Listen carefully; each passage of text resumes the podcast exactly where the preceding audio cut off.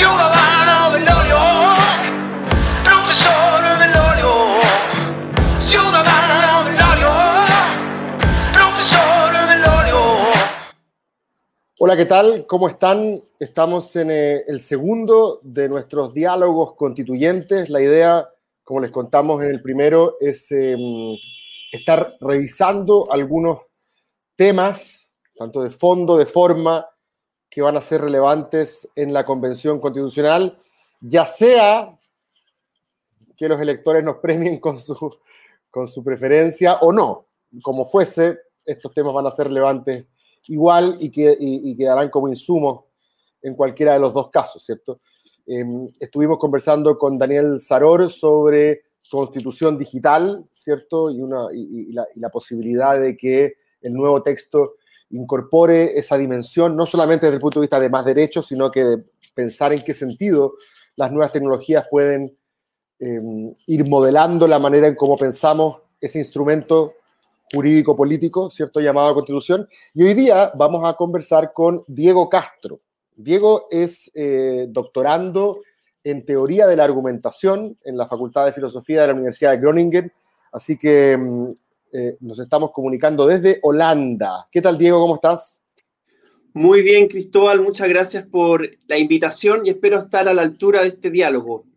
No, viejo, yo, yo quería conversar contigo, Diego, y para que la, para que la gente que nos está viendo entienda. Eh, muchos te conocen a ti por, por los hilos que haces en, en, en Twitter, por las conversaciones que mantienes en Twitter. Eh, y a mí me llaman profundamente la atención y me tocan la fibra eh, porque porque tú te has especializado en el último tiempo en una cancha súper difícil que es, son las redes sociales, eh, que, muchas, que muchas veces no se destacan por la calidad interpretativa, por la calidad de la persuasión eh, y otras virtudes que usualmente nosotros le atribuimos a la conversación, al discurso, ¿cierto? Muchas veces en Twitter la gente eh, estaba leyendo el otro día a Pablo Ortúzar en, en, Facebook que decía, sálganse de ahí, como que esa, esa, esa cloaca no puede sino hacerles mal. Eh, y de alguna manera hay, hay, como, hay, como uno, uno, hay como una resistencia, por así decirlo, que, que, que yo siento que, que, tú eres parte de esa resistencia. De alguna manera yo también me siento parte de esa resistencia. Yo desde, desde algún tiempo tomé la política personal de en Twitter o hablar de ideas o solo hablar de personas cuando esté hablando algo positivo de una persona. Eh, no, ocuparlo como, como, como, como un ventilador para tirarle caca a gente que me cae mal o que, o algo, o que algo que hizo que era como desnudarlo frente al mundo para que todos se rían de él y lo critiquen. Eh, y, he visto como, como, tú con mucha paciencia eh, vas muchas veces estableciendo ciertos parámetros, principios, criterios, no sé cómo llamarle bien, de lo que, de lo que sería una buena una buena conversación pública, ¿cierto?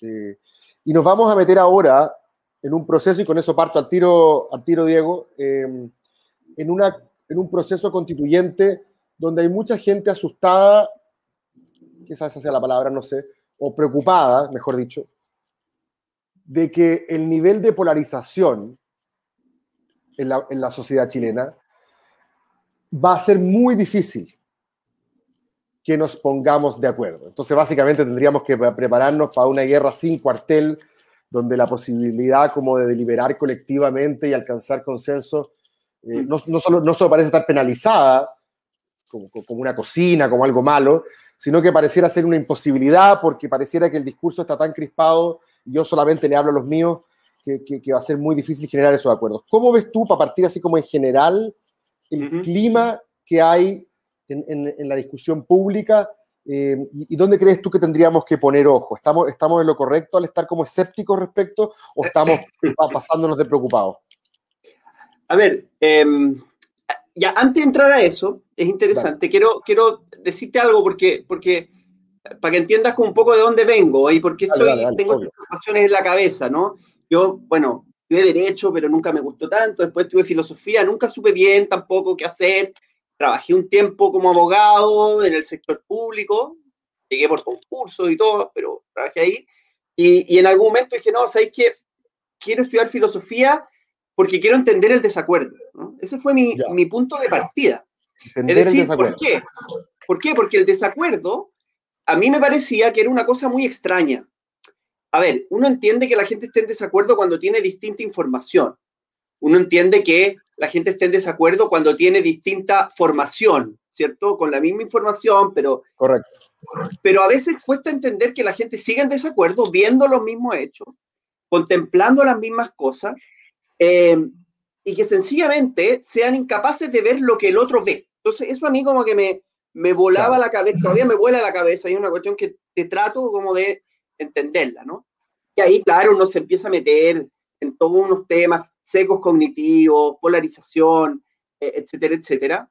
Em, y, mi, y mi cuestión, mi, mi, tema hoy y mi tema de investigación y doctorado, más que cómo se produce y cómo llegamos a eso, es cómo lo resolvemos. ¿no? Yo no soy un cientista cognitivo ni, ni, ni, ni nada, sino que lo que me interesa es buscar herramientas para ir resolviendo, ir curando, por así decirlo, ese desacuerdo de la mejor manera que se pueda, entendiendo que no hay acuerdos perfectos. Yeah. ¿Cachai? ¿Cómo veo yo el clima? Bueno, lo veo muy polarizado, eh, pero la percepción que uno tiene siempre de, cualquier cosa es como una ventanita muy sesgada también. ¿no? Uno ve a la gente que conoce, eh, eh, uno de los problemas que ha pasado, yo no, solo en Chile, en muchos lugares, en Estados Unidos súper claro, ¿no? Hay, hay un, hace tiempo lo, lo, leí en un libro de Jonathan Haidt, que él decía sí. que la, la, polarización empieza en Estados Unidos, él dice, es una tesis que yo la encuentro sí. un poco aventurada, cuando se cambia el calendario legislativo en el Congreso, de forma tal que antes la, era como en Chile, habían semanas distritales en el distrito y el resto del, del mes la gente estaba en Washington. Entonces los congresistas, demócratas y republicanos, eran, las familias eran amigas, iban al mismo colegio, iban al mismo club, iban al mismo restaurante, se juntaban. Y en algún momento, en los años 90, se cambia la semana distrital y pasa a ser un día distrital. Entonces lo que hacían los congresistas es vivir de viernes a, a lunes en su distrito y el resto en Washington en un hotel. ¿no? Y las familias se separan y cada uno sigue viviendo en su distrito. Entonces él dice, esta falta de encuentro, esta falta de encuentro personal empieza a generar esta polarización. Yo creo que en Chile pasa lo mismo, en la medida que uno va perdiendo lugares de encuentro, como puede ser la escuela, como puede ser la universidad, como puede ser eh, eh, los medios de comunicación, eh, en la medida que todas estas cosas van fraccionándose y donde tú tienes ciertos, por ejemplo, a mí, yo, yo sin ser de, de Santiago, me llamó la atención cuando llegué a Santiago a estudiar, que dentro de los colegios, como por así decirlo, de clase alta de Santiago, era sí. absolutamente categorizado, ¿no? Sí. Estaban a los hippies, los hippies los hippies pechoños, los que andaban en bicicleta, los veganos, cada uno se educaba con, los, con su tribu, sí. y te estoy sí. hablando de la clase alta nomás, o sea, todo eso lo pone a nivel de Chile. Entonces, al ir, yo creo, esta es mi tesis sociológica básica porque no es mi tema, pero al ir reduciéndose los niveles de encuentro, y las redes sociales exacerban esto, va aumentando la polarización, porque yo ya no tengo que, por así decirlo, negociar mis relaciones con quienes piensan distinto. Oye, qué interesante, o sea, estaba, estaba, pensando que justo el distrito por el que yo voy, que es el 11, como tú sabes, incorpora a las tres famosas comunas del rechazo, ¿cierto? Así se les dice, ¿cierto? Las Condes, Vitacura y Lo Barnechea, que son las únicas de todo Chile en las cuales ganó una opción que fue derrotada en forma aplastante en el plebiscito del 25 de, mm, de octubre. Entonces, es súper interesante hacerse esa pregunta de por qué ocurre ese fenómeno, un poco a la luz de la interpretación que tú acabas de sugerir. Porque también se suele decir que ese es un mundo que de alguna manera, yo no voy a ocupar conceptos aquí peyorativos, de privilegios, pero, digamos que se parapetó en una, un, en, un mundo exclusivo y excluyente de alguna manera, porque excluyente en el sentido de que tienes que tener un cierto poder adquisitivo para, para penetrar en ese mundo. Eh, y, y, desde el punto de vista de la falta de experiencias compartidas con el resto de la sociedad, es, es, es normal entonces que se haya producido esa perplejidad al día siguiente, siempre, ¿cómo? Todo Chile quería otra cosa y nosotros éramos los únicos que pensábamos que esto era una mala idea. Eh, es interesante verlo desde ese punto de vista, porque el nivel de segregación que tenemos en Chile respecto de los servicios más básicos, estoy pensando en salud, en educación, en transporte, ¿cierto? en vivienda, la segregación territorial es brutal, como tú sabes, Santiago. Tu, tu, tesis, por así decirlo, eh, intuitivamente tiene asidero justamente en, esta realidad empírica. Hay, un grupo de comunas que parece tener una experiencia de vida bastante desvinculada del resto de la población. Claro, eh, exactamente, y, además se, sigue fraccionando, digamos. ¿ah? Eh, claro, uno de, los, uno de los problemas, por ejemplo, yo creo que pasó en la educación en Chile, es que tú tenías una educación eh, que siempre fue una educación de élite y una educación para el resto, pero en algún, en algún momento incluso la que era para el resto también se fraccionó. Entonces, claro, claro, claro. El efecto del, del, copago, lo particular subvencionado, fue escalonando incluso la clase media.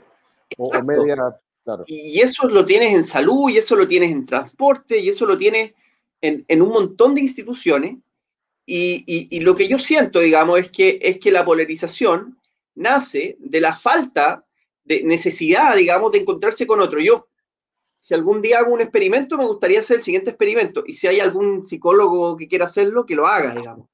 Me gustaría medir si las personas que tienen familias políticamente diversas son menos extremos ideológicamente que los que tienen familias políticamente más diversas. Mi tesis, que me gustaría comprobar empíricamente, es que si yo nazco en una familia donde hay gente de, derecha y gente de izquierda, yo debiera tender a ser menos extremo que si nazco en una familia donde son todos de izquierda o todos de derecha.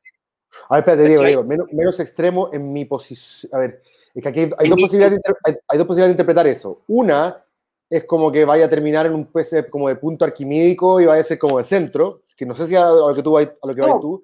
Y la otra es que, tengas quizás menos severidad en el juicio respecto a los que están en la izquierda y en la derecha. Exacto. Voy a eso. Menos severidad en el juicio. ¿Por qué? Porque lo que uno debería pensar, no sé, yo, yo, yo soy de una familia, no es tan diversa, pero yo tengo diferencias políticas importantes con mi padre, por ejemplo. ¿Ya? Y, y, uno no puede ser tan severo en el juicio con la gente que uno necesariamente empatiza. Yo me pongo cuando ocurre, ocurre el estallido social, por ejemplo, y mi papá era casi como, se acaba Chile, digamos, los comunistas no están...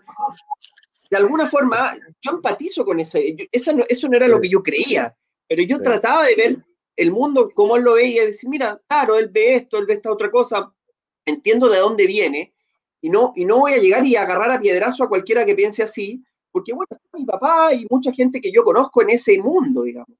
Yo creo que la gente que tiene menos experiencia de ese tipo, de conocer a otros cercanamente con vínculos afectivos, que piensen totalmente distintos, yo creo que son más, más dados, más propensos a tirar el piedrazo, digamos. No tienen ningún problema con tirar el piedrazo. Sí, es súper razonable además porque el otro, y aquí estamos hablando de cualquier punto de vista, ¿cierto? Si tú eres muy de derecha, muy de izquierda, el que sea, claro, claro. el otro es un desconocido eh, con el cual todavía no has tenido la oportunidad de socializar sus miedos, eh, su biografía, eh, la, famosa empatía, ¿cierto? Que es la idea de ponerse un poco en el lugar del otro. es una experiencia que es difícil, o sea, es un proceso mental que es difícil de realizar cuando no tienes ningún elemento para saber cómo es la vida del otro o, la otra. Es interesante eso. Y en las redes sociales, y aquí está, una, por, por, eso digo que creo que en ese sentido somos un poco la resistencia, pero, pero es interesante que las redes sociales cuando aparecen, o Internet en general, pero yo me acuerdo que en la época, no sé si te acordáis, como Obama 2008, se hablaba del Internet 2.0, la creación de comunidades en red, eh, apareció Facebook en 2007 en Chile, probablemente un poco antes, eh, después apareció Twitter para la elección del 2009, si no me equivoco, en Chile fue la primera vez que hubo elecciones con, con, con Twitter, eh, y, y la promesa, por así decirlo, luminosa, era que tú te ibas a encontrar con un vasto mar de información que iba de alguna manera nutrir tu mirada. No sé si complejizar, quizás complejizar es demasiado ambicioso, pero iba a nutrir tu mirada, ibas a conocer muchos puntos de vista, eh, ibas a tener acceso a información que probablemente de otra manera no la habrías tenido. Y en redes sociales te ibas a encontrar con mucha gente distinta y se organizaban muchas cosas, me acuerdo, entre los tuiteros para que se conocieran, como que había una necesidad de decir, wow, salimos a un mundo que ya no es la sala de clase, ya no son los colegas, es un mundo nuevo, conozcamos más gente. Pero de pronto, a 10, 15 años de, de, ese, momento como esperanzador de lo que iban a hacer las redes sociales, pareciera, y sobre todo después de Trump, y el Brexit, ¿cierto?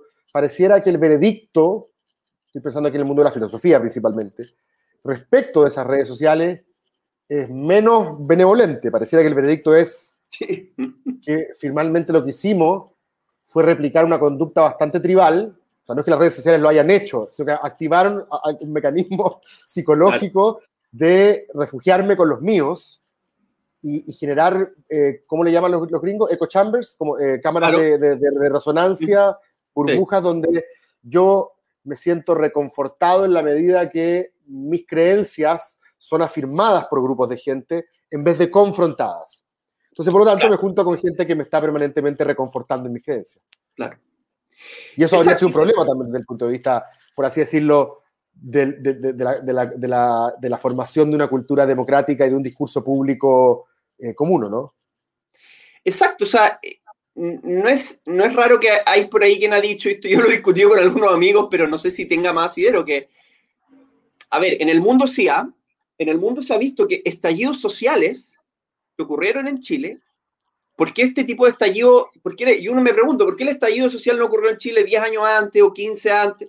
¿Por qué ocurrió ahora? Eh, yo no creo que sea posible establecer así como una causa, así como me parece que es un fenómeno muy complejo, pero, pero parece ser que Internet tiene algo que ver con esto. Y eso se ha visto en estallidos sociales muy parecidos que ocurrieron en otros lados, que, tienen algunas características como no tener liderazgo, como eh, ser un poco mm, vagos, a veces ser muy rápidos, juntan mucha gente, muy explosivos de alguna manera. Em, yo creo que Internet tiene un poco que ver con eso. ¿Y por qué? Por lo que estamos hablando, digamos. Por, por esta posibilidad de conectarme y de desconectarme y de, y de armarme con, con, los míos, digamos, y de creer en una cierta épica en lo que estoy haciendo. Em, yo creo que todo eso va ligado, eh, de alguna manera.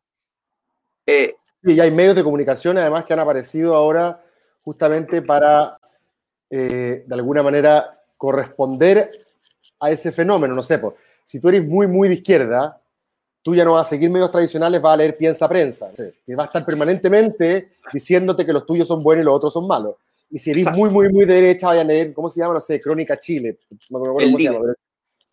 el, libro, el, libro por lo menos tiene una fachada más institucional, pero hay uno que es como Crónica Chile, que es como de los que, como un Breitbart a la chilena, que, está permanentemente diciendo que los de izquierda son todos unos ladrones del terror y, los de derecha son todos buenos. Em, es, eh, ¿Qué hacer al respecto? Porque, porque esto pareciera ser entonces una fuerza como, como media centrípeta, ¿cómo se dice cuando tira para afuera? Como, como, como fragmentadora. Em, y, y, cuando uno trata como decir, oye, no, pero escuchemos lo que dice, lluvia de piedras de lado y lado. Eh, claro. Hay, hay, hay, algo en literatura interesante, ¿eh? está el, fenómeno de lo que se llama los deep disagreements, ¿no? Eh, es un paper muy cortito, que si lo podéis leer, léelo, porque tiene, tendrá 10 páginas, de Robert Fogelin, del año 84. Se llama The Logic of Deep Disagreements. Y dice algo muy sencillo. Dice, hay dos tipos de desacuerdos. Los normales, que yo estoy en condiciones, estamos en desacuerdo de si va a llover o no, entonces yo te muestro, eh, esta la evidencia, y los profundos. Y el problema de los profundos es que lo que estamos en desacuerdo no es tal o cual evidencia, sino las condiciones mismas de la evidencia de lo que creemos, lo, lo que creemos más profundamente. Entonces, por ejemplo, un diálogo entre un creyente y un ateo puede ser profundo, porque ninguno va a convencer al otro, porque convencer al otro sería pedirle que cambie quién es él, quién él es, ¿no? Claro, claro, claro, ¿Quién es? Que se salga de sí mismo. Y por así decirlo, nadie va a estar dispuesto a eso y todos preferimos encapsularnos. Entonces. Porque hay, porque hay, un, hay un costo en la disonancia cognitiva. Pues o sea, cuando uno, cuando uno acepta que no tenía razón, y, las, y, tus creencias de alguna manera conformaron tu identidad o como tú te ves en el mundo, como tú te entiendes en el mundo, es complejo cuando aceptas que esa creencia es incorrecta, porque tu misma identidad entonces queda como media tambaleando, ¿no? Claro. Eh, claro, exacto, es tu, es tu propia identidad eh, eh, o, la identidad que tú quieres mostrar, la que va quedando en el aire. Entonces, de alguna manera, yo también he, he leído como harta literatura sobre este problema, de más o menos cómo se resuelve. Y una de las cosas que muchos autores parecen ir confluyendo es que tiene que ver con la generación de confianza y de, y de vínculos afectivos. Eso es súper curioso, Sí. Por eso es que el, el otro día me acuerdo de una columna de, mm, que apareció en el Mercurio de, de Adriana Valdés, ¿no? Entonces decía, sí. oye, pero si aquí eh, eh, eh, en la Convención Constitucional, ojalá vayan a un bar, se tomen una cerveza. Entonces, eso es. Eso es. Porque, porque el, el búho, como dice el, el dicho griego, el búho de Minerva canta la- al atardecer. O sea, cuando uno está metido en una discusión súper importante y súper sesuda, no llega al punto, y, el punto solo llega después, digamos. Sí. Tiene que ver con eso. O sea, vamos a tomarnos un bar y vamos a bajar nuestras barreras, digamos. Vamos a conocernos. Oye, tú, pucha, ¿qué- ¿cómo te ha ido en los últimos años? ¿Qué hay hecho, digamos? Esto a mucha gente no le gusta. Dice como, no, la cocina, Eso es lo que te iba a de decir. El nuevo otro, el otro- el otro día fui a, Peña- a Peñalolén a hacer eh, puerta a puerta, local a local. Iba pasando por los locales, las botillerías, los, los abarrotes, la roticería, ¿cierto? Conversando con, con la gente. Y me acuerdo de uno perfecto que me dijo: No, mira, si aquí sabe que antes venía Pablo Longueira con la Gladys Marín y después supimos que una vez fueron a almorzar juntos. No, así no se puede, me decía. Yo decía, pero ¿cuál es el, el- cuál es el problema? Eh, y, efectivamente la, la- la idea es que al establecer un vínculo, entre comillas, con el adversario, que en algunos casos es, es el enemigo, ¿cierto? Si es que tú no tienes ningún punto de contacto, eh, y en democracia es súper complejo tener enemigo y no adversario. Eh, entonces, cuando tú crees que estás de alguna manera negociando con el adversario a puertas cerradas, sin la validación de tu propia tribu, eres un traidor. pues. claro. Eh, y, y- y los traidores están eh, penalizados. De hecho, Hugo Herrera también lo ha escrito harto últimamente, como que algo así como, es súper complejo decirlo, pero dice, vamos a necesitar traidores. Es, es como el Mandela de- del factor humano cuando le dice al Claro. partido, a, a- a su partido, el Partido Comunista, ¿cierto? Eh, que tienen que aceptar que los Springboks jueguen eh, de verde con, con- con la- con los mismos emblemas del apartheid. Y ellos dicen, nos traicionaste. Y claro, Mandela ya no estaba pensando solamente en representar a su tribu, estaba pensando que él tenía un desafío mayor, que era de construir una reconciliación nacional. Entonces va a ser bien interesante, Diego, creo yo, en la convención, cuántos convencionales van a llegar pensando que su rol es exclusivamente amplificar y darle voz eh, a las creencias de la tribu, que, que se abrazan con una convicción genuina. ¿eh? No estoy diciendo esto que sea, que sea puramente performático. Eh, y, cuánto, y cuánto uno tiene que ejercer ese, ese, ese- rol como, como, como de puente y establecer vínculos con el adversario. Claro. Eh, a ver, yo creo que hay que estar como en, en ambos mundos y, y- y ahí es interesante pensar qué, qué es un acuerdo, qué tipos de acuerdo existen. Porque la verdad es que existen distintos tipos de acuerdos que uno podría distinguir. Hay, yo en, en un paper que estaba por publicarse distingo como varios tipos, ¿no? Hay, hay uno que se alcanza mediante la persuasión, en el cual Ya. yo te convenzo a ti de que yo estoy en lo correcto. ¿Ya? O sea, yo tengo esta idea y, y te presento buenos argumentos, y eso, en todos estos casos que estamos hablando, deep disagreement, es bien difícil Sí. que ocurra. es No, difícil, tendría, ¿no? tendría que estar en algo que no constituya parte de mi identidad. Te pongo un ejemplo. Si yo soy un Claro. representante del, del- de eh, RD o de Convergencia en la convención, es muy difícil que tú me persuadas a mí de las virtudes de la subsidiariedad. Pero en una de Claro. esas, tú me puedes persuadir respecto de la eh, conveniencia de tener un régimen electoral mixto. Porque, por una- Claro. porque, porque no, es, no es parte constitutiva de mi discurso político. Claro, claro. Otra, otra manera, por así decirlo, que es un poco menos virtuosa de llegar a un acuerdo, y es, y es menos virtuosa porque eh, la gracia de la persuasión es que si yo te persuado, vamos a estar los dos de acuerdo que esa es la mejor solución. ¿no? Correcto. Entonces, por así decirlo, epistémicamente, llegamos a lo que ambos pensamos es la mejor solución. Pero otra forma de hacerlo es negociando. Y cuando negociamos, yo te digo como, ¿sabéis que yo no te voy a convencer? Tú no me vas a convencer. Ya, dale. Lleguemos a un punto intermedio donde ninguno de los dos esté convencido. Ya, listo, dale. O esa es una versión, como fraccionar la diferencia. Y la, La otra versión pasando, sería, bueno, pasando y pasando. y la otra es pasando y pasando, claro. Yo te doy Claro. esto, tú me das esto, y bueno, ya, es lo que hay. Sí, ahí te pongo Eh, otro ejemplo, que yo- yo- eh, es interesante cómo tú vas como teóricamente mapeando estos desacuerdos eh, y yo como que ya lo estoy como vislumbrando en la convención porque me pasó el otro día que conversé con un, un grupo de empresarios cercanos a la derecha y ellos me decían que, por ejemplo, estaban dispuestos a eh, entregar, decían ellos, como entre comillas, el agua. Decían, ok, el agua ya valga la redundancia, hay agua suficiente en la, piscina para que se transforme en un bien nacional de uso público, ya sabemos que la condición va a cambiar, sabemos que nos van a expropiar los derechos de agua y sabemos que hay que concesionarse, pero a cambio de Banco Central Autónomo. Por ejemplo. O sea, ahí está, ahí está, ahí está esa lógica. claro, ahí está la lógica como de la negociación, que como se ve un poco menos virtuosa que la anterior, porque, claro, en el fondo no me convenciste, sino que yo sigo, yo sigo creyendo lo que creía en el agua, pero entiendo que no hay nada más que hacer. Y hay, y hay otra solución que yo creo que a veces puede ser menos virtuosa aún, que es como, bueno, en inglés yo le digo settlement, que no he pensado en ninguna traducción al español, pero que es mm. cualquier solución pacífica que no sea, por así decirlo, agarrarnos a combo, ni la dictadura, ni que yo le mate. Desde tiremos una moneda hasta votemos. Votemos de alguna manera es lo mismo. Em, es un poco mejor votar que tirar monedas. Estamos de acuerdo, ¿no?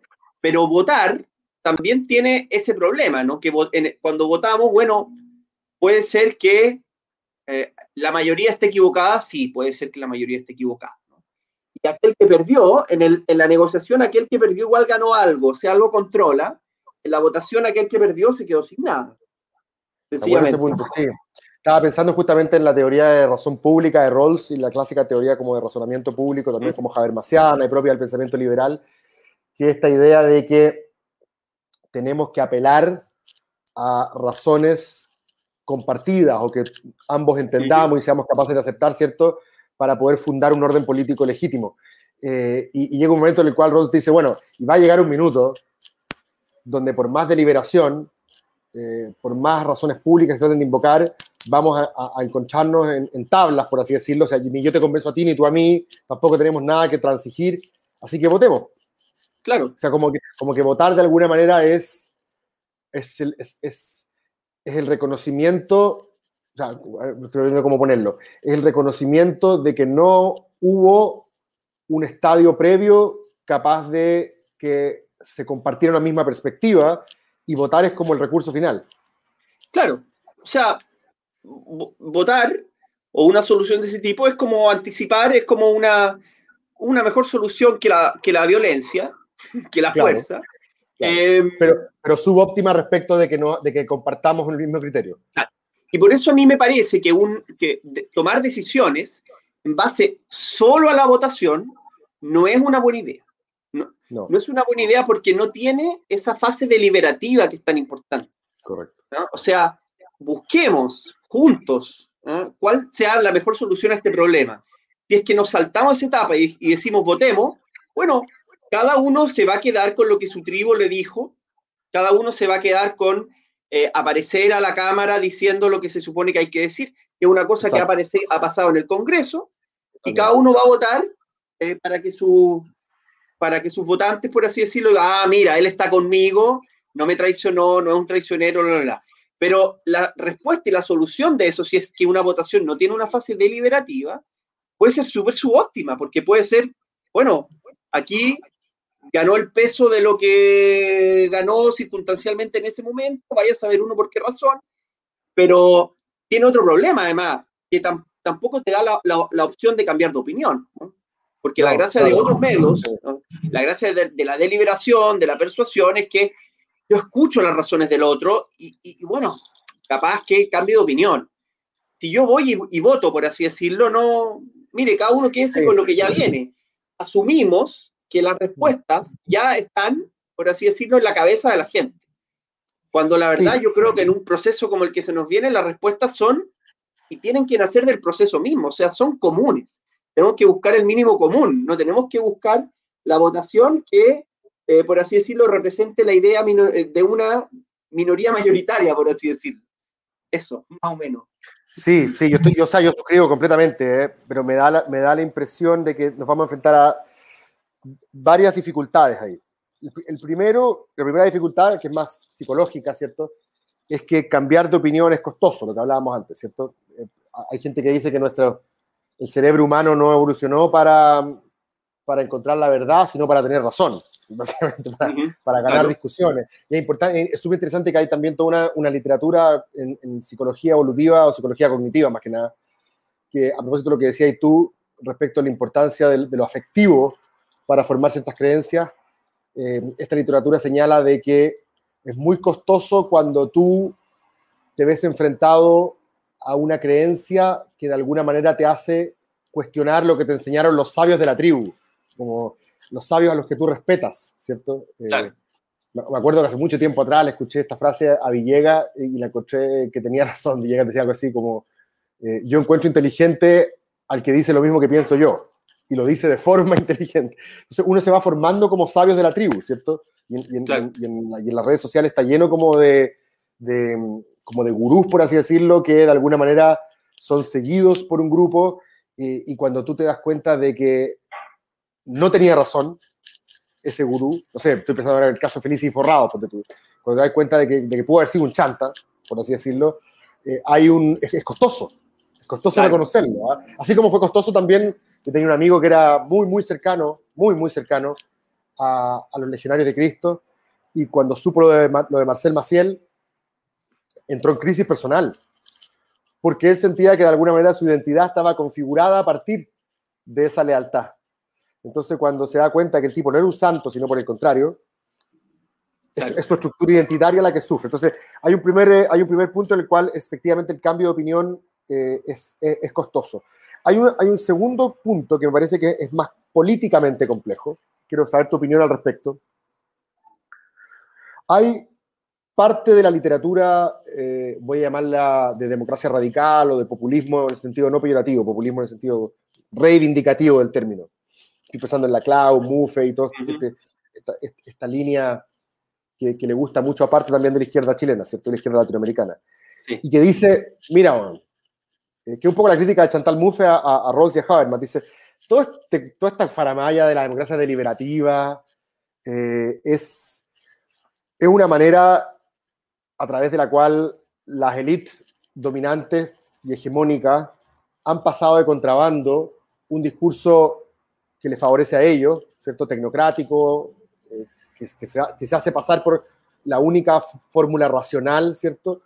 Cuando en verdad la política es esencialmente antagónica, es confrontación de intereses. Tú no me vas a convencer a mí porque tus intereses de clase o lo que sea son distintos a los míos.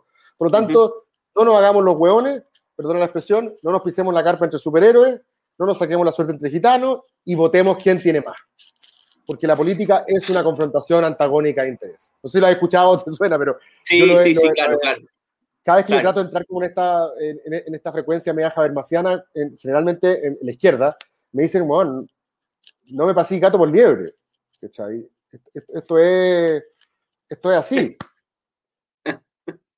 Claro, o sea, lucha de clase, lucha de idea y, y, y, poder, digamos. ¿no? claro. claro, o sea, em, la explicación, la explicación desde, desde, esa, desde, esa, mm, desde esa perspectiva que te acabo de reseñar, la explicación del voto de las tres comunas del rechazo sería que quieran defender sus privilegios. Exacto. Punto. Eh, si, si, tuviera una respuesta, ¿cómo responder a los argumentos populistas del CAU? Em, claro, uno puede, uno puede tener respuestas como, como, eh, como ¿cuáles serían las consecuencias de una política armada desde eso? ¿no? Eso es, es, un poco problemático porque uno dice, bueno, eso es el escalamiento del conflicto nomás. Ese es el primer problema que tiene. O sea, si, si no hay otra cosa que la lucha de poder entonces, bueno, sigamos luchando por, por, poder, digamos, eh, olvidémonos, tiremos por la ventana cualquier cosa que sea el bien común, olvidémonos de la idea de lo común eh, y, luchemos por poder nomás, ¿no? Yo creo eh, que hay algo así como una idea de lo común. y lo que me parece de ese populismo es que, es que se, se desprende de esa idea. De alguna manera, salvo como para, habría algo como común para el pueblo, para la masa, digamos. pero, el verdadero pueblo, dirían algunos. Claro, pero todos sabemos que, que, cuando hay una revolución de, de cualquier signo, digamos, eh, la masa revolución, una parte de la masa revolucionaria no tarda en transformarse en élite, digamos. Eso, eso es una cosa que ocurre Correcto, pasado un par de años, digamos. Entonces, eh, ¿Por qué? Porque necesitamos vías de representación, pues es imposible que gobernemos todo mediante una democracia directa. Em, pero bueno, ¿cómo responder a, tu, a tu pregunta? Salir de los habermasianos, bien intencionado, pero inocente, sería como la, el ataque. Em, yo no sé, yo no sé, yo creo que hay una cosa muy interesante, muy importante, que es hacer explícito, y yo, yo de esa idea de la razón pública en Habermas, yo no estoy tan seguro de esa vertiente, que tengamos que tener algún, porque soy un poco escéptico de que yo pueda persuadir racionalmente de cualquier cosa, pero lo que sí yo creo es que tengo que ser explícito respecto a mis razones. Eso, es, eso me parece mucho más importante. Es decir, cualesquiera sean los actos, por ejemplo, que hace un presidente, eh, las medidas que tome, em, puede equivocarse, puede, incluso puede estar respondiendo a, beneficiar a una cierta clase. Lo que importa es que sea explícito eh, y que sea sincero de por qué lo están haciendo. Es lo que, ha pasado. Que articule razones. Claro, que articule razones. No, no para que me convenzan, si es, probable que esas razones no me convenzan. Da lo mismo que me convenzan las razones. Pero por lo menos para que se discuta a nivel de las razones y no a nivel de las personas que las están esgrimiendo y los intereses que mueven esas personas. Entonces, una de las cosas que a mí me ha parecido, por ejemplo, más, más terrible o más mal hecha del manejo de la pandemia en Chile es la opacidad de las medidas. ¿no? Eh, súper importante. Eh, eh, es decir, está bien, estamos en una pandemia nueva, nadie conocía el COVID, uno entiende que hay un montón de dificultades, uno entiende que ha muerto gente en todos lados, pero cuando dicen vamos a hacer tal o cual medida, vamos a poner toque queda, vamos a pasar a fase 1, vamos a pasar a fase 2, uno diga, esto responde a los siguientes argumentos. Podemos equivocarnos, sí, pero la mejor evidencia disponible nos dijo que estos eran los mejores argumentos, discute usted con los argumentos si quiere. Porque cuando yo no, transparento los argumentos, entonces quedo yo en la línea de fuego. Si yo digo, mire, hacemos esto porque lo hacemos, ah, algo oculta esta gente, ¿no? A alguien están queriendo beneficiar. Claro. Entonces, sí, Angela, Merkel la ha visto que Piñera trató de copiarle, pero no resultó mucho. Pero Angela Merkel hizo un discurso a principio de año diciendo como los, gobernantes tenemos que dar eh, razones de nuestras actuaciones. Y efectivamente, como dices tú, esas razones pueden ser sospechadas, eh, uno puede discrepar respecto de ellas, pero, pero articular las razones para que, para que no queden en el campo de la opacidad y no alimenten además la cultura de la sospecha, me parece que es relevante. Exacto. Sí. yo creo que uno de los problemas de este gobierno es que eh, han alimentado la opacidad y han alimentado la sospecha, digamos. Y eso nos lleva de nuevo a teorías de la conspiración, a polarización, a política de etcétera, etcétera. Sí, oye, estaba pensando, estaba pensando, a propósito de lo que partimos, ¿ah? de esta idea que me parece un, precioso proyecto de entender el desacuerdo. Em, y, la polarización, ¿cierto? Como falta de encuentro, que fue, me, gustó como la, definiste de, alguna manera. Eh, pero hay también, veamos, hipótesis, hipótesis alternativas, ¿cierto? De, de, la, de, la, fuente del desacuerdo. Una fuente alternativa, o sea, una posibilidad es que tengamos visiones ideológicas distintas, ¿cierto? Yo sé que el concepto de ideología tampoco es tan sencillo, hay, hay, distintos entendimientos de lo que es la ideología, pues, puede ser algo que nos distorsiona la realidad, pero yo aquí lo estoy ocupando desde una perspectiva algo así como cosmovisión o, o, doctrina comprensiva, como diría Ross. Todos desde ese punto de vista tenemos algo así como una, una ideología. Hay gente que le gusta más la igualdad, hay gente que le gusta más la libertad, eh, hay gente que, que, les gusta más eh, la, la, la, paz, otros que están dispuestos más a, enfrentar el conflicto. Eh, había un cartel que ponían los nacionalpatriotas, no sé si hay un grupo de Chile que se llama los nacionalpatriotas, que colgaron unos, colgaron unos curas en el puente Pío Nono y, y, fueron los que hicieron también como una performance bien macabra con sangre en la, en la marcha feminista hace un par de años. Bueno, ellos me acuerdo que pusieron un lienzo grande que decía la verdad antes que la paz. y, es súper interesante, la verdad antes que la paz, es, es su slogan. Su, su, su eh, y, el caso, y el caso de la izquierda es la justicia antes que la paz. Son como dos, hay como dos nociones ahí opuestas. Pero bueno, la, la, la, idea de que hay nociones ideológicas distintas, desde el punto de vista, llamémosle liberal plural, pluralista, es, como, como, como dirían eh, los filósofos, un, un, un, un dato como, como dice Ross, the fact of pluralism, es el hecho del pluralismo. damos por descontado que hay gente que ve el mundo de manera distinta y hay distintas razones por que explican eso. ¿cierto? Tenemos distintas maneras, tú decís, de evaluar la evidencia, incluso como sugeriste hace un rato, la estructura misma de lo que constituye evidencia, etc. Tenemos, es normal que en una sociedad pluralista hayan eh, liberales e igualitarios. Es normal que en una sociedad pluralista haya vegano y carnívoro. Es normal que en una sociedad pluralista haya ateos y, religiosos. Es normal que en una sociedad pluralista haya libertarios y marxistas. No sé, poniendo un ejemplo. Y, lo, damos por hecho, lo consideramos parte del paisaje contemporáneo. Eh, y consideramos, la, la, gracia del pluralismo, por lo menos como la noción de Isaiah Berlin, es que como no tenemos un procedimiento epistémico certero, como, como sí pareciera tenerlo la ciencia, ¿cierto? Para resolver las contiendas normativas, políticas, ¿cierto? humanas, lo único que podemos hacer si no queremos que corran ríos de sangre es bancarnos esa diferencia, ¿cierto? Eh, eh, es vivir con la diferencia y por lo tanto el pluralismo vendría a ser como la base de cualquier acuerdo social. Claro. Pero ahí estoy ocupando ideología en un, en un, sentido, por así decirlo, insisto, como sinónimo de una cosmovisión que es legítimo que tú tengas distintas. Pero hay otra visión que señala que esta cosmovisión, esta ideología, es imposible separarla o emanciparla de tus intereses materiales o de tu biografía, por ejemplo. Si tú eres hijo de un detenido desaparecido, no me pidas a mí que yo vea el mundo de manera parecida a lo que le ve la derecha. O no sé, o al revés. Si yo nací en cuna de oro y siento que todos los recursos que tengo, fui a un colegio particular pagado, eh, me, compraron auto a los 18 años, me pagaron la universidad, eh, universidad de elite, ¿cachai? Eh, entré rápidamente a trabajar en una oficina de un amigo de mi más o menos la vida de mucha gente del, barrio, del barrio alto en Chile, lo sabemos. Yo creo que lo que tengo me lo gané por mérito, ¿cierto? Es, la historia que yo me cuento a mí mismo. No me pidáis que yo sea socialista. no me pidáis que yo... O sea, sería muy raro...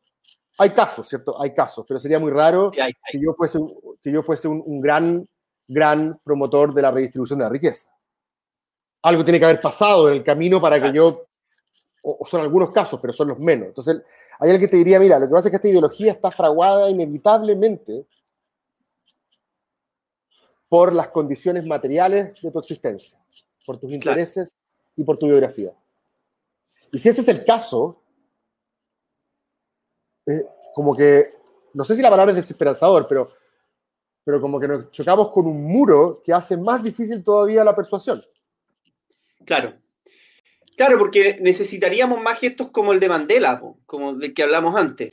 Eh, Mandela puso a uno de sus carceleros como guardaespaldas. Claro. Y eso. Pero justamente por eso nos llama la atención, pues Diego, porque es un caso, claro, lo, elevamos a una categoría mitológica, porque pareciera que fue capaz de vencer una resistencia eh, tremendamente humana. Exacto, tremendamente humana. Y claro, pero, pero uno, uno esperaría que los políticos lograran, o sea, eh, lograran, no te digo llegar a ser Mandelas, porque tiene uno? Pero por lo menos tratar de levantarse un poco sobre su misma historia. Uno, uno esperaría. ahora, lamentablemente yo lo que veo es otra cosa, ¿no? Yo veo, em, por ejemplo, muchas, muchas candidaturas que son como eminentemente biográficas nomás. Pues mira, este soy yo y estas son mis identidades. Sí, las identidades. Están súper bien las identidades, pero, pero hay que levantarse un poquitito sobre las identidades. O sea, tú no puedes, por así decirlo, tener la cabeza un día solo en tu historia. Eso es lo que yo creo. Creo que es un poco... Eh, eh, porque la política es lo común, digamos. Y, y yo todavía creo en esa... Quizás será una fábula del bien común, no sé creo que el objetivo de la, política es el bien común y no el bien de los míos, por así decirlo. Interesante Entonces uno debería al menos pedirle a los políticos que, que avancen en esa dirección. Sí, estaba pensando muy interesante eso de tener la cabeza metida en tú, en cómo tú ves Claro. Eh, o sea, que, porque evidentemente nuestra propia historia es el lente con el que miramos la historia, eh, de alguna manera. Eh, y es y justamente por eso nos llama la atención, yo creo que tenía un buen punto. Uno espera de los políticos que lo hagan, o sea, dicho de otra manera, uno les pide a ellos y a ellas que sean capaces de alguna manera de no replicar lo que todos nosotros normalmente hacemos en nuestra vida diaria. Algo así, como estoy tratando de entenderlo. O sea, por la, por la particularidad, por la particular función que tienen, es a ellos que les pedimos, por así decirlo, un esfuerzo adicional. Claro, exacto. Porque, y esto es como eh, filosofía política one on one, ¿no? o sea, el, claro, Platón ya, no sea, el político se supone que está pensando en la justicia, no, no se supone que, que, esté pensando en sus propios intereses, digamos. Em, y, eso es la pelea, digamos, del libro primero de la República de Platón con, sí. Claro, es, que, por otro lado se confronta, por eso estoy tratando también como de articular con la mayor justicia que puedo, obviamente, que, no suene irónico, el, este sentimiento populista, y no solamente el sentimiento populista o el identitario, que es interesante que en algunas cosas se contraponen y en otros parecieran estar como en el mismo clima, ¿cierto?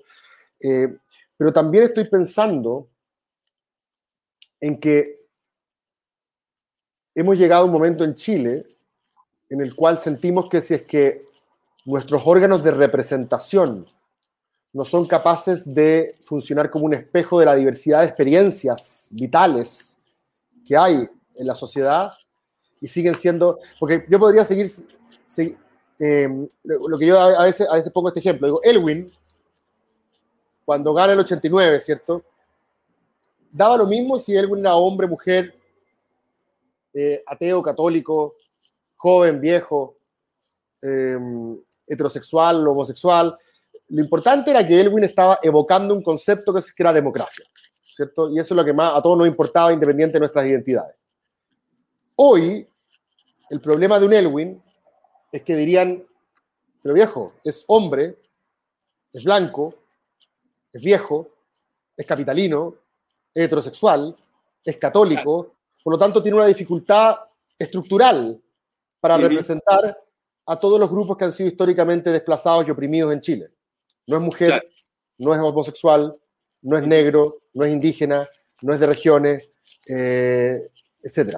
¿Se entiende, ¿Se entiende el punto? O sea, como que de alguna manera lo que necesitamos hoy día, no, sé si lo necesitamos, pero pareciera que una forma de legitimar la convención y legitimar los órganos de representación hoy tiene que ver con lo que los sociólogos llaman representatividad por presencia, es decir, que alguien como yo esté allá. Entonces, es interesante que en un primer paso queremos que alguien como yo esté ahí, pero una vez que esté ahí, y ahí viene como el segundo paso, se le exige un poco lo que tú estás pidiendo. Como, ok, está bien que alguien llegue ahí tratando de representar una cierta trayectoria específica, identitaria, pero una vez que esté ahí, no solamente puede hacer eso, debía ser algo más que eso. Sí, bueno, eh, yo creo que uno, es uno de los grandes como eh, dilemas que tiene, que tiene como la, política cuando se ha tornado identitaria. Yo entiendo de a dónde viene, porque efectivamente lo que se produce y tradicionalmente se ha producido es como lo contrario. Hay una identidad, en Chile súper clara, clase alta, santiaguino, eh, igual a presidente, diputado, estudió en, en colegio privado, o sea, tiene, tiene una serie de características y uno dice, bueno, ¿y dónde está el resto? Esa gente no me representa. Eh, y tienen toda la razón, digamos, de decirlo. Pero claro, el problema es cuando, cuando la política se basa solo en esa identidad. El problema o sea, no basta con, con tener la identidad correcta para el momento preciso para eh, ser un buen político, ese es el problema, eh, a mi gusto, digamos. Em, y ahí es donde uno le pide un poco más al, al, político. Ahí es donde creo que yo que se debiera pedir más y debiéramos pedir más en la convención. Eh, avanza un poco más allá de tu propia identidad. Digamos. Sí, es importante eso, porque hay muchos discursos hoy día, por lo menos en campaña, yo los he visto, que, que son muy, muy identitarios. El otro día me pasó algo divertido, que estaba, estábamos con Orrego en una plaza y los otros candidatos constituyentes del Distrito 11. Entonces Orrego estaba con, con su con su Instagram live, no sé si era live o estaba haciendo una, historia, Eh, entonces apunta a Juan Enrique Pi, aquí estamos Juan Enrique Pi, el candidato de la, diversidad sexual, aquí estamos con Elisa Walker, el candidato, la candidata de las mujeres, y, me apunta a mí, y aquí estamos con Cristóbal Velorio, el candidato de... y como que se quedó sin una identidad que poder articular, y tiró como una talla de los barbones, ah, eh, pero el punto es que eh, las propuestas este concepto no me gusta mucho, lo encuentro medio esotérico, pero las propuestas más holísticas o más sistémicas, de acuerdo al problema constitucional, carecen por a, veces como de punta porque no tienen una identidad eh, que les permita como mostrarse con más claridad. Claro. Eh, sí, o sea, por eso yo, yo, entiendo, como te digo, entiendo dónde viene lo identitario y entiendo a qué responde y a los déficits que responde pero también creo que es un camino que si se exacerba mucho no nos va a llevar mucho a ningún lado, digamos, no, no, porque cuando esas identidades tengan que buscar un relato común, bueno, ¿dónde lo van a encontrar? No lo van a poder encontrar en sus propias identidades. No. Si estas son diversas. Sí. Ahora hay que buscarle en algo más. Ese, ese, es como el problema que yo veo en, en ese desarrollo tan profundo de lo identitario. Sí, sería interesante ver ahí con algún eh, teórico populista, sí, que sea seguidor de la cloud, esta idea como de encadenar distintas demandas que son heterogéneas, porque, porque la, gracia, la gracia del populismo, y yo creo que eso en ese sentido es una superación del marxismo, es que no es tan esencialista respecto de una sola trayectoria vital eh, que haya que, conduzca la historia, sino que son, hay, una diversidad de, de, historia. Carlos Ruiz, de hecho, en su último libro, el del nuevo pueblo, eh, se, refiere un poco a que el nuevo pueblo hoy día es imposible que se piense en los términos como orgánicos, monolíticos, que lo pensaba la, izquierda en los 60. Hoy día es una colección de individuos con trayectorias vitales muy distintas, pero todas obviamente en, esa línea precarizadas por la mercantilización, etc. Eh, quería hacerte una última pregunta, nos quedan cuatro o cinco minutos, em, sobre la ciencia. Es un último tema que también yo sé que te gusta mucho. sí, sí, estoy ahí. Eh, lo, hemos conversado. Em, la pregunta que te quiero hacer es, pues yo tengo en, mis propuestas, yo tengo como 14 ejes programáticos, llamémoslo así en la página, eh, y los pueden ver en cristobalverolio.cl si les interesa, si les un vistazo a la página. Ahí tenemos 14 propuestas y una, yo me la jugué y puse eh, políticas públicas con evidencia eh, y especial valoración del insumo de la ciencia a la toma de decisiones. Y, alguien me hizo un comentario que me encontré súper pertinente. Me dijo, pero si tú eres pluralista, tú debieses, o sea, quizás no debieses considerar que el Estado tenga un método epistémico privilegiado, en este caso sería la ciencia, ¿cierto? El método científico, con todo lo amplio que significa el método científico, ¿cierto? Quizás tú deberías dejar eso abierto. Quizás si alguien quiere, el día, pasó hace un tiempo atrás en Antofagasta, fue un caso bien interesante, porque un centro de sanación con doctores muertos, o sea, tú eh, tenías que contactarte con los doctores que estaban muertos en, la otra dimensión, y ellos ejercían ciertas labores de sanación. Y lo interesante, que esto que para muchos de nosotros nos parece una locura, ellos se ganaron la licitación para una casa fiscal, para ejercer sus labores de sanación trascendental en, en Antofagasta. Y, a, mí me, a mí me hizo ruido justamente porque yo pensaba de que justamente el Estado, el público, para justificar la adjudicación que hace de sus respectivos recursos, eh, debiese apelar también a razones públicas, por decirlo de alguna manera. Eh, y en este caso me parecía que adolecía de ella. ¿Puede, ¿Puede un Estado, puede una constitución, en este caso, descansar sobre que no es lo mismo, yo sé que tú vas a estar de acuerdo conmigo, no es lo mismo que decir que ciencia igual norma, ¿cierto? Son, son, son, niveles distintos. Pero como insumo a la norma, ¿es la ciencia, eh, debiese ser la ciencia especial? Em, versus lo que soñé anoche, versus lo que dice el tarot.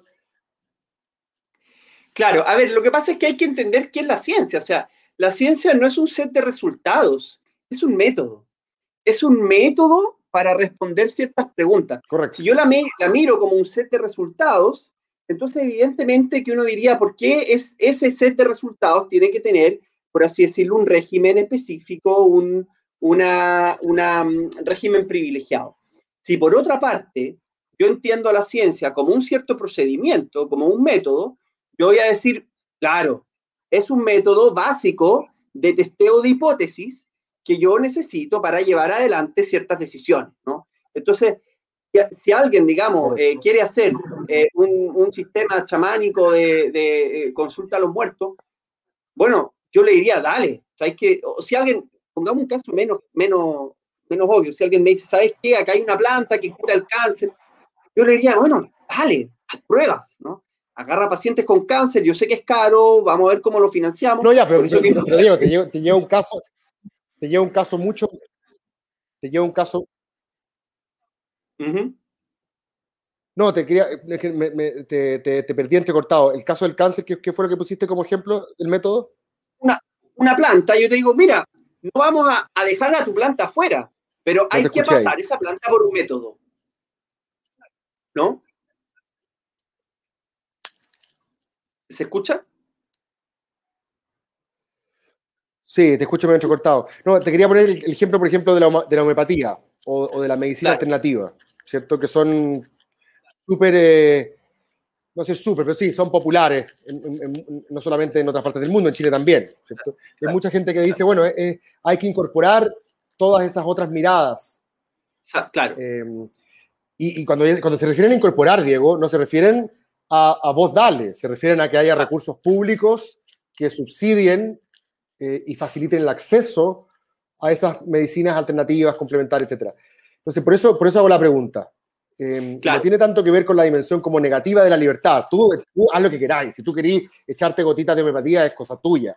Eh, pero la pregunta es, ¿debiese un sistema público de salud, por ejemplo, incorporar el auge eh, algo como eso? Yo, yo vuelvo a lo que hablábamos antes. En cuanto yo, uno dice, las decisiones políticas se tienen que tomar mediante razones públicas, en el caso de las razones públicas científicas son métodos de testeo de hipótesis científicas. Si tú me dices que tal medicamento homeopático tiene razones públicas que lo avalan, sabes que se condujeron tanto experimentos, llegaron a buenos resultados o a resultados al menos aceptables por una política pública, yo te digo, dale, financialo. Pero si no pasa por ese mecanismo de testeo racional, uno podría decirle de razón pública, entonces yo diría no puede estar y no puede formar parte es lo mismo que un dictador, digamos, o que haga algo que no tiene ninguna razón que lo avale.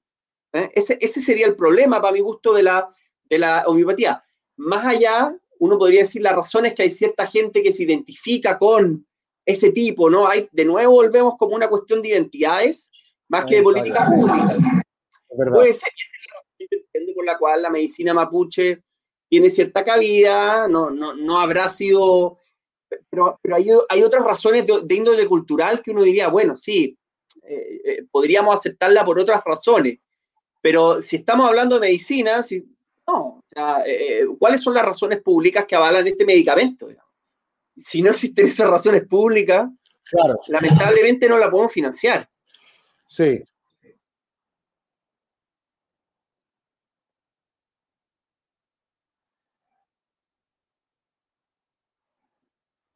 Mm.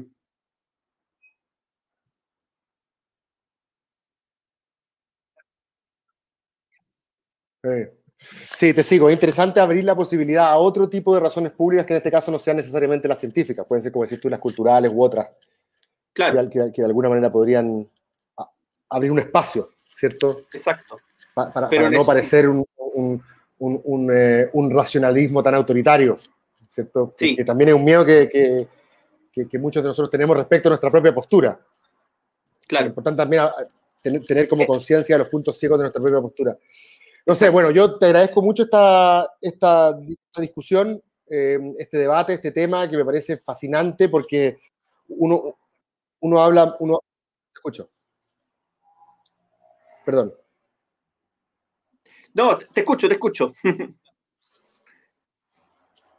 no, te quería, te quería agradecer, estamos ya en la hora. Así que te quería agradecer eh, por, por, esta participación, Diego. Es usted un tema que, que no es un tema como específico, orgánico o de un derecho fundamental, sino que tiene que ver con el arte de debatir, de discutir, de conversar, de llegar a acuerdos, de entender por qué pensamos distinto. Y yo creo que nos falta reflexionar más colectivamente sobre esto, con miras a la convención. ¿Me escucháis? Sí, te escucho. Bueno, te me escucho. estaba, me estaba despidiendo. Sí, Oye, bueno, no. te, te mando, te un abrazo grande a Groninger. Bueno, muchas gracias. Nos vemos en la próxima. Y ánimo bien, con lo que falta de grande. campaña, que debe ser rudo. Ciudadano.